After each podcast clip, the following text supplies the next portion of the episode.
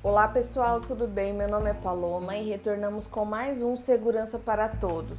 Como já dito anteriormente, o projeto de Segurança para Todos foi desenvolvido com o objetivo de trazer informações pertinentes do nosso cotidiano e que agreguem os nossos seguidores. Se vocês tiverem dúvidas ou perguntas, entre em contato conosco e ficaremos felizes em esclarecê-las.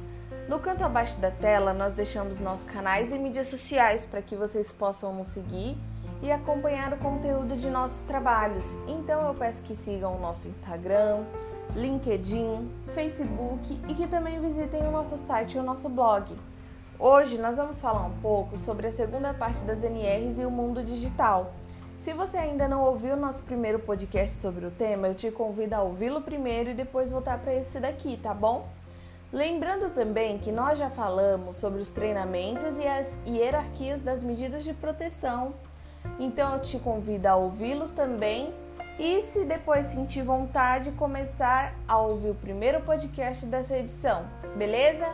Bom, pessoal, no nosso último, último podcast, nós paramos na parte que fala que os documentos previstos na NR podem ser emitidos e armazenados em meio digital com certificado digital emitido no âmbito da infraestrutura de chaves públicas brasileiras, a ICP, normatizada por lei específica. Galera, uma dica importante: para saber como obter o certificado digital pela ICP Brasil e para assinar os documentos digitais, os profissionais e as empresas que tiverem interesse pode acessar o site do ITI é www.iti.gov.br.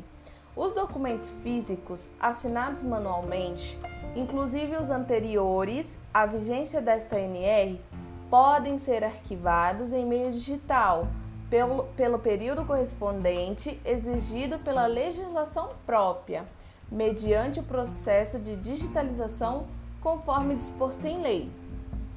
Os empregadores que optarem pela guarda de documentos previstas no caput devem manter os originais conforme previsão em lei.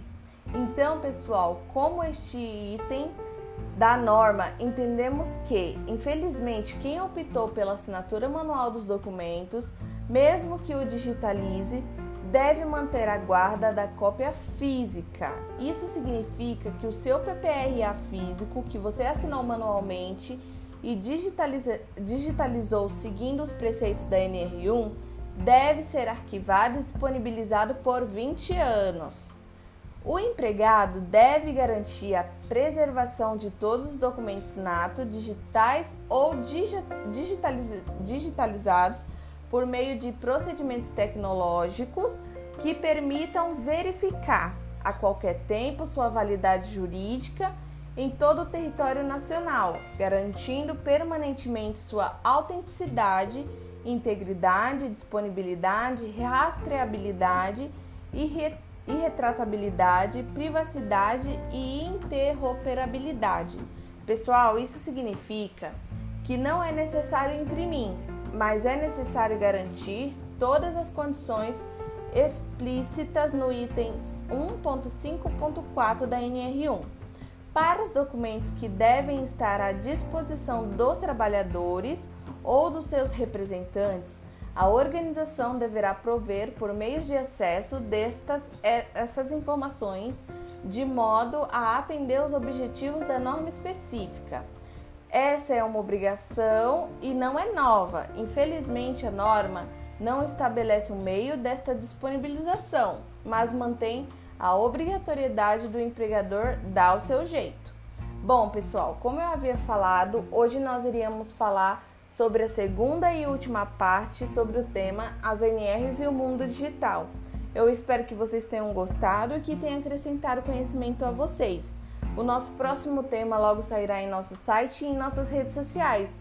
Então não se esqueçam de nos seguir e nos acompanhar. Eu vejo vocês no nosso próximo podcast e um grande beijo e até a próxima!